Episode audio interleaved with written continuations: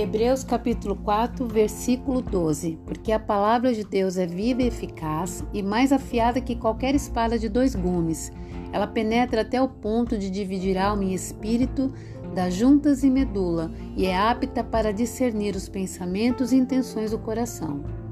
Espada de dois gumes é uma expressão que significa espada de dois fios, afiada dos dois lados. E é comparada a palavra não só é, por, pela questão da escrita, ou a letra, ou um documento registrado nas escrituras sagradas, mas ela traz a expressão fiel da essência de Deus. Só a palavra divina é capaz de revelar de modo exato o comportamento humano e as suas motivações.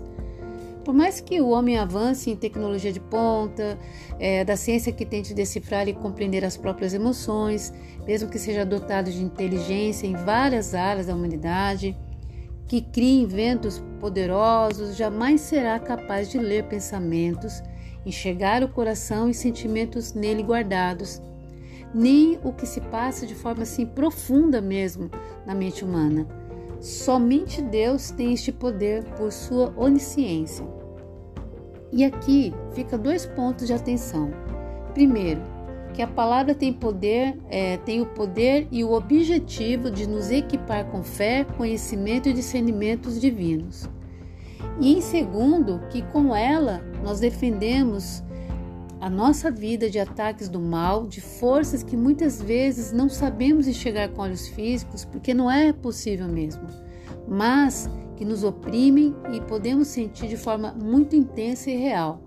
Com isso, nós devemos ter em mente que não é contra pessoas que nós vamos lutar, nem usaremos armas, nem argumentos ou ofensas e violência de forma alguma. Bem, é, um texto que comprova a evidência do que muitas vezes existe e nós não vemos, nem apalpamos com as nossas mãos, está no livro de Efésios 6, capítulo, do, é, capítulo 6, versículo 12. Pois nós não estamos lutando contra seres humanos, mas contra as forças espirituais do mal que vivem nas alturas, isto é, os governos, autoridades, poderes que dominam completamente este mundo de escuridão. Você não precisa temer absolutamente nada nem ninguém, porque tudo está sob o olhar cauteloso de Deus. O segredo de sentir a presença de Deus é ter e manter um relacionamento diário com Ele. E isso se faz conversando, do seu jeito mesmo, do jeito que você gosta de conversar com quem ama, com o coração aberto, sincero, de forma pura e honesta porque Ele te ouve, Ele te vê, esteja você onde estiver e como estiver. Bem, caso você tenha recebido estes áudios e queira conhecer um pouco mais a Bíblia Sagrada e tenha sentido um desejo de ler outros textos, conhecer um pouco mais, mas quer fazer isso com o auxílio de alguém, olha, estamos aqui à sua disposição. Não fique sozinho, não fique sozinha, pois você não está. Converse com quem tem te enviado estes áudios e, jun e juntos podemos orar com você e por você, sempre que precisar, porque todos nós temos acesso livre ao Senhor e precisamos um dos outros para nos fortalecermos. Deus te abençoe.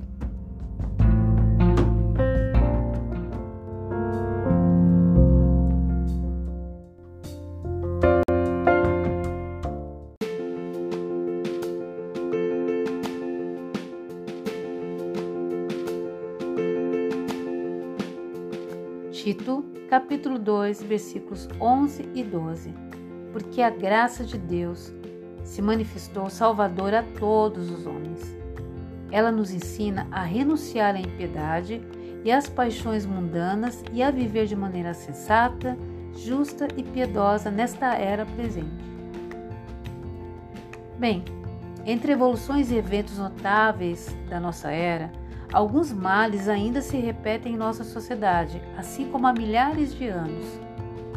Nossos ancestrais se sentiam ameaçados e oprimidos por culturas, governos, leis que traziam uma escravidão não só física, mas emocional, ideológica e religiosa, trazendo uma sensação de total injustiça e abandono e de que Deus estava de braços cruzados diante de tudo. Homens de bom coração sentia-se, sentiam-se tão, mas tão injustiçados e subestimados pelas autoridades que desistiam da sua fé. Usando de violência física e brutal e moral, contagiaram também a outros homens, usando da mesma força feroz que seus opressores. Guerras, nações e povos lutando de forma sangrenta uns contra os outros, derramamento de sangue inocente, doenças e pestes se espalharam de forma rápida, porque poucos estavam dispostos a vencer o seu egoísmo e erro. Insatisfeitos e feridos, passaram a desejar o poder, popularidade, riqueza e fama, respeito e o amor das pessoas a qualquer custo. Distantes do seu real propósito de vida, buscaram atalhos que resultaram em morte, solidão e destruição. A injustiça não atrai justiça, a guerra não gera paz, a rebelião jamais trará consertos e sim marcas profundas e permanentes. Quando a graça é substituída pela vingança, o amor de Deus não pode ser refletido em nós. Quando se fala em realizar, em conquistar, antes de qualquer pensamento e ação, é primeiro preciso que Deus seja consultado. É uma decisão nossa, amparada em oração e leitura das Escrituras Sagradas.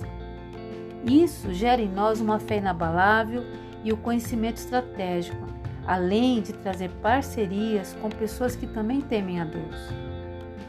Devemos lutar sim, sempre, mas primeiro na esfera da fé, depois da ação. O imediatismo e a sensação de que vamos resolver tudo melhor que Deus faria pode sim nos seduzir e pior, nos devastar. Ele não te abandonou e nem te abandonará, jamais. Declare ordem onde há caos, luz onde há escuridão, graça onde há desesperança, experimente milagres onde jamais você imaginaria. Deus te socorrerá. Deus te abençoe.